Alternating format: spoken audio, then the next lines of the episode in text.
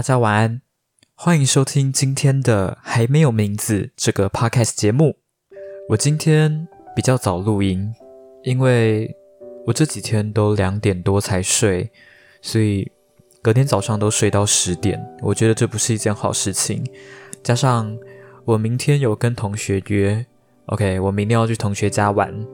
因为疫情的关系，所以我们应该也只会待在同学家里，我们也不会外出。所以我就到网络上找一款游戏，OK，我相信这款游戏它会带给我们一个愉快的下午，好吗？这个游戏呢叫做《母胎单身》，它是一个剧情游戏。这个游戏主要在玩的就是你要帮助一个男生相亲成功，所以你在游戏里面扮演的就是这个男生，然后你的每一个选择。包括你现在要问什么，你现在该回答什么，你现在该做什么事情，它都会影响到游戏最后的结局。那当然，这个游戏有各式各样不同的结局，等着游玩的玩家自行去摸索。所以我就觉得这个游戏应该会挺有趣的，所以我等一下就要去借我妈的信用卡把它刷下来。如果你听完我的介绍，也想要试试看这款游戏的，你可以到 Steam 上面去找。你只要打“母胎单身”，你就可以找得到这款游戏。这款游戏目前的售价是三百一十八块新台币。我会建议各位，就是等到 Steam 有特价的时候再去购买。那既然都讲到游戏了，我就来跟大家分享一下我平常都玩哪些游戏。那我基本上所有的游戏类型我都有接触过，我也都有玩过。玩了这么多款游戏，我也有我喜欢的游戏类型，还有我支持的游戏公司。我自己比较 prefer 的游戏类型是战略类的游戏，像是卡牌游戏或者是工程类的游戏。我个人支持的游戏公司就是 Supercell 超级细胞。当然。他们家公司出版的游戏，我也不是每一款都有玩。目前在 iOS 上面，你可以找到五款游戏，我只有玩其中的三款，分别是《皇室战争》、《部落冲突》还有《荒野乱斗》。其中，我觉得《部落冲突》它真的是陪伴我非常的久。我记得我好像是从国小升国中的那一个暑假开始玩这款游戏。然后就这样一路玩上来，玩到现在高中快毕业了。当然，我之前也有退坑过一段时间，主要是因为当时换新手机的关系，旧的游戏进度没有办法转到新的手机上面。有玩过《部落冲突》的人都会知道，《部落冲突》它是一个养成类型的游戏，不是说你一天要花很多很多的时间才会变强。基本上，你一天不用花到半个小时，就这样每天一点点、一点点慢慢堆积上来。所以，当你旧的游戏进度没有办法移到新的装置的时候，你就不会想要再玩这一款游戏。到我高二的时候，我终于联系上官方，然后官方也帮我找回了我旧的游戏进度，我才继续玩这一款游戏。当然，我必须说，就是你离开这款游戏这么久，你再回来，你会觉得这个游戏有非常大的改变，真的有非常大的改变。包括它多了很多的氪金系统，然后出了很多各式各样的造型。但我还是很喜欢这款游戏，可能是因为它也算是我童年的一部分吧。好，那今天讲了这么多，等我们明天。玩完母胎单身，我再来跟大家分享一下这款游戏好了。接下来的时间，我们就要进到今天的时事新闻喽。First news: How HIV elimination is within Australia's reach. 澳大利亚如何消除艾滋病毒？Australia HIV diagnoses have hit an all-time low. With the country in sight of eliminating transmissions, is a legacy of Australia's early Effective response reports Gary Nunn from Sydney。澳大利亚的艾滋病毒诊断率创下历史新低，该国有望消除传播。来自悉尼的 Gary Nunn 就报道，这是因为澳大利亚早期的有效应对措施。 During the outbreak in the 1980s, a political friend of then Health Minister Neil Blewett had a word in his ear. 在一九八零年代 HIV 爆发的期间，当时的卫生部长 尼尔布莱维特，他的一位政治朋友就在他的耳边说了一句话：“Look, mate, there are no votes in collaborating with these people,” he said. 他说：“看，朋友，这些人没有选票。” He was referring to gay men, sex workers, and people who inject drugs, those heavily impacted by the virus. 他所指的就是男同性恋、性工作者，还有注射毒品的人， 而这些人是受到毒品影响最严重的人。Australia's exceptional HIV/AIDS response owes much, experts say, to politicians and other powerful decision makers offering these communities seats at the table. 专家说，澳大利亚出色的艾滋病毒对应措施，在很大程度上要归功于这些为社区提供席位的政治家，还有其他权势的决策者。It was an extraordinary leap of faith, says author Nick Cook。 作者 Nick Cook 说，这是一次非凡的信仰飞跃。Homosexuality was still illegal in some Australian states, so all three groups were stigmatized criminals society's most hated, he says. 同性恋在澳大利亚的一些州仍然是违法的，所以这三个群体都是被污名化，也是社会最讨厌的罪犯。It was also smart strategy. The government couldn't be seen spending money on telling gay men how to have sex and drug users how to inject safely during an epidemic, but they could funnel money into trusted community groups who could. 这也是一个聪明的政策。在流行病期间，不能看到政府花钱告诉男同性恋者如何发生性行为，又或者是告诉吸毒者如何安全的注射毒品。但是他们可以将资金投入到可信赖的社区团体中。As the 40th anniversary of Australia's first HIV diagnosis approaches, two recent books detailed what set apart the country's lauded public health response. 随着澳大利亚首例 HIV 诊断四十周年的接近，最近的两本书详细了介绍该国备受赞誉的公共卫生应对措施，还有他们的不同之处。Cooks Fighting for Our Lives charts the collaboration mentioned above, while In the Eye of a Storm by three Australian academics tells the underreported stories of individuals who volunteer in vast numbers to ease suffering. 库克的《为我们的生命而战》描述了上述的合作，而三位澳大利亚学者所写的《风暴之眼》则讲述了大量自愿者希望能够减少痛苦的故事。By the end of 1980s, Australia was held by the World Health Organization as a prevention model for other countries to emulate。在一九八零年代末，澳大利亚被世界卫生组织誉为其他国家效仿的预防模式。It was one of the few nations that avoided an epidemic among injecting drug users, with rate 5 to 10 times less than some European countries and parts of the US. 它是少数几个避免注射吸毒者流行病的国家之一， 其发病率比一些欧洲国家还有美国部分地区低五到十倍。Infections among Australian female sex workers were negligible.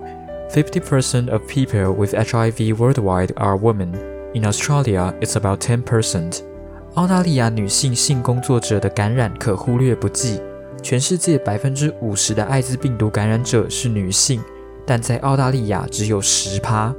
Then, Prime Minister Bob Ock's swift introduction of needle exchange was way ahead of most countries, says Eamon Murphy, Deputy Executive Director of Programs UNAIDS. 联合国艾滋病规划署项目副执行主任 Eamon Murphy 说：“当时的总理 Bob Hawke 迅速引入针头交换的做法，远远领先大多数的国家。Engaging the most affected population, especially gay men, at all stages, From design and implementation to evaluation, research and funding, made the Australian response one of the most effective。从设计、实验、评估、研究到资助的各个阶段。”让受影响最严重的人群，尤其是男同性恋，能够参与进来。这就是为什么澳大利亚的应对措施能够成为最有效的应对措施之一。不知道大家在听完这一则新闻之后有什么样的想法？事实上，到了现在，仍然有很多关于艾滋病的错误讯息在网络世界流传。在这里，我们要提一下，接受治疗的 HIV 感染者，他是可以享有完整的寿命的。我想，到了现在这个年代，应该很多人都知道，HIV 病毒它会借由共食或者是共用餐具的方式去传播，这件事情是错误的。那在这里还有一个故事要跟大家分享，这个故事也是发生在一个艾滋病患者身上。这个艾滋病患者在他十三岁的时候，他才发现自己已经得了艾滋病。随后，他就看到一则电视广告。这则电视广告里面就是有一个男子，他声称他是一位治疗师，他能够治疗这个患者还有他的母亲的疾病，所以。这名患者他就去买了这个男子的草药来喝，他喝了之后，他也相信自己的 HIV 会变成阴性的，所以他就停止了服用一些抗病毒的药物，直到他的免疫系统减弱而发生感染，造成他带状疱疹跟肺炎。经过检查之后，医生发现他血液里面的艾滋病毒实在是太多了，他的医生也告诉他。如果他再有一次感染，这个病毒就会杀死他。我觉得这件事情我们还是要再强调一次，就是艾滋病目前还没有完全根除的方法，但是总是会有人相信有治疗的方法。我在看这一则新闻的时候，我其实一直在思考一个问题，也就是我们前面有提到的一个 HIV 的感染者。他如果接受治疗，他能够享有跟正常人一样的寿命。那为什么 HIV 的感染者又会千方百计的想要根除自己身上的疾病？在这里，我们要提到另外一件事情，也就是很多人他对于艾滋病感染者的歧视和偏见仍然存在。像是有一位来自加纳的艾滋病感染者，叫做 Joyce Mensah。他就是为了逃避这种耻辱，所以搬到德国。由于对自己的误解，使他失去了人际关系，也失去了原本的工作。他就曾经说过：“如果你今天跟你的家人说你有艾滋病的时候，他们都会觉得自己是不是也有艾滋病？就很像是如果今天有一个男生说他有艾滋病，就代表他的妻子百分之百一定会有艾滋病一样。事实上。”如果你有服用足够时间的艾滋病药物，人们是不会去传播疾病的，因为没有可测量的感染传播。尽管他们仍然会感染 HIV，并且要接受终身的治疗。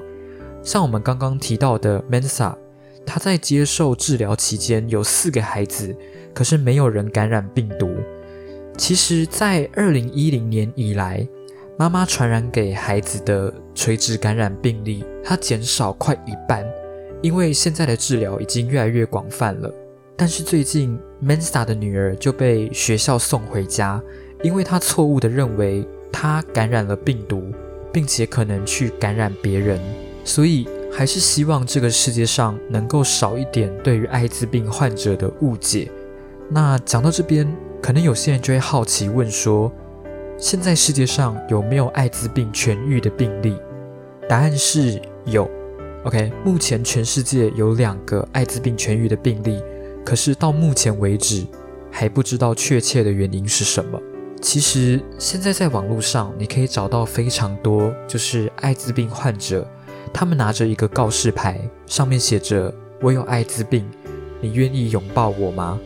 然后你就会发现，其实有很多的人。愿意去拥抱这些艾滋病患者，我觉得这是一件好事情。我在看这些影片的时候，有几幕我觉得特别感动的是，有一个妈妈把自己的孩子抱了起来，然后让这个孩子去抱着这一位艾滋病的患者。你会发现，其实随着人类的医疗不断的在进步，我们的一些观念也不断的在刷新。在以前的时代。医疗还没有这么发达的时候，当人们提到疾病，就很容易把这些东西跟一些我们还没有办法去掌控的力量做联想。像十四世纪的时候爆发了黑死病，当时很多的人就会认为说，一定是自己犯了什么错，所以上帝在惩罚他们。也因为如此，当时的人会透过鞭打自己的方式，想说能够以这种方式赎罪，得到上帝的原谅，那他们就会痊愈。所以，如果你有去看过鸟嘴医生的照片，你会发现，鸟嘴医生他们总是拿着一根拐杖。这个拐杖它有两个用处，第一个用处就是拿来翻动尸体或是翻动病患的时候，避免去接触到病患的皮肤。第二个用处就是拿来鞭打病患的，但是随着现在医疗水平的提升，就像现在新冠肺炎非常严重，也不会看到有医生透过鞭打病患的方式来治疗病患。我觉得艾滋病也是如此。随着时代发展，我们对于艾滋病有更多的了解，我们就应该学会去淘汰掉那些过时而错误的概念。希望在这个世界上，对于艾滋病的偏见能够再少一点。他们不应该被污名化，本来就不应该被污名化。接下来我们要进到我们第二则新闻喽。Second news: Northeast family who fled Wuhan in 2020 unable to return. 二零二零年逃离武汉的东北家庭无法返家。A family who fled Wuhan as it was gripped by the emerging COVID 19 pandemic two years ago have not been able to return to see relatives. 两年前，因为出现 COVID-19 的大流行而逃离武汉的家庭没有办法返回探亲。Jeff, Cindy, and Jasmine Siddle from Prudhoe, Northumberland, were evacuated from the Chinese city in February 2020. 来自森诺伯兰郡普拉德霍的 Jeff、Cindy 还有 Jasmine Siddle 他在二零二零年二月从中国的城市撤离。They are desperate to go back and visit their family, but the quarantine rules make a short trip impossible. 他们迫切希望想要回去探望家人，可是隔离的规定让这趟旅行变得不可能。Mr. Siddle said, missing Chinese New Year celebrations for a second consecutive year had led them very sad. Cido 表示，连续两年都错过中国新年的庆祝活动，让他们感到非常难过。 The family had traveled to Wuhan in 2020 to spend the national holiday with relatives, but faced being split up because Mrs. Cido was initially not allowed to leave China. 这家人在2020年前往武汉与亲戚度过国庆假期，但由于最初不允许 Cido 的妻子离开中国，因此面临着分开的局面。they were eventually flown back to the UK, but had to spend weeks in quarantine. 他们最终搭飞机回英国，但是不得不接受数周的隔离。We have never been back since the evacuation, even though we obviously really want to, Mr. Siddle said. Siddle 说：“自从疏散以来，我们再也没有回去过，尽管我们非常想要回去。” We had Chinese New Year last year, and today is Chinese New Year's Eve which is a bit like Christmas over here, and we would normally be there. 去年我们有过春节，今天是除夕夜，这有点像是这边的圣诞节，而我们通常会在那边度过。Traveling there is extremely difficult, and there have been no direct flights from the UK to China since early on in the pandemic. 要去那边真的非常困难。自从疾病大流行初期以来，就没有从英国到中国的直飞航班。even if you wanted to go via another country, then you have to quarantine after you arrive in China. 即使你想通过另一个国家，你也必须在到达中国之后进行隔离。It's not just that. If we arrive in Shanghai and then wanted to travel to my parents in Los local area, then there's another 14-day quarantine there. 不仅如此，如果我们到了上海，然后想去我岳父岳母所在的地区旅行，那么我们还必须隔离十四天。It's unviable to go for a two-week visit. You had need six weeks, so it's just impossible. 只去两周是不可行的，因为你总共需要六周的时间，所以这是不可能的。Speaking two years on from the first confirmed cases of COVID-19 in the UK, Mr. Siddle is content with his decision to return to the UK. When he did, although he accepts that with hindsight he may have fared better in China. 在英国出现首例确诊 COVID-19 的病例两年之后，Cido 他对于他返回英国的决定感到满意，尽管他承认事后看来他在中国会过得更好。We felt like we had escaped it in China, but we actually stepped straight into the same situation when we arrived here within days, he said. 他说：“我觉得我们在中国逃脱了它，但当我们在几天内到达这边的时候，实际上直接陷入了相同的处境。We got back and we felt relief, and though that was the end of the situation, but little did we know that was the tip of the iceberg, and the stark reality was that we were starting into a much bigger event. 我们回来的时候感到如释重负，并认为事情已经结束了。但我们几乎不知道这件事情只是冰山一角， 而更严峻的现实是我们正在开始一个更大的事件。We all got it in October, despite being extremely careful. We were not seriously ill, but it was ironic that having fled China, we were infected back here. 尽管非常小心，但我们还是在十月份的时候感染了。我们病得不算严重，但讽刺的是，我们逃离了中国，回到这边却被感染了。相信大家多多少少都知道，现在全世界都在学习怎么样跟病毒共存，台湾也是如此哦。你看，台湾最近感觉好像又要爆发新的疫情，可是我们并没有停课，也没有延后开学。可是中国不一样哦，中国到现在他们仍然在。坚持清零政策，简单来说，就是要确保没有一个人感染病毒，让每天的确诊人数都是零。可是这样做也有一个缺点，这个缺点就是，假如现在全世界除了中国之外的其他国家都已经跟病毒共存了，但是中国仍然在维持清零政策，那中国可能就会被孤立出来。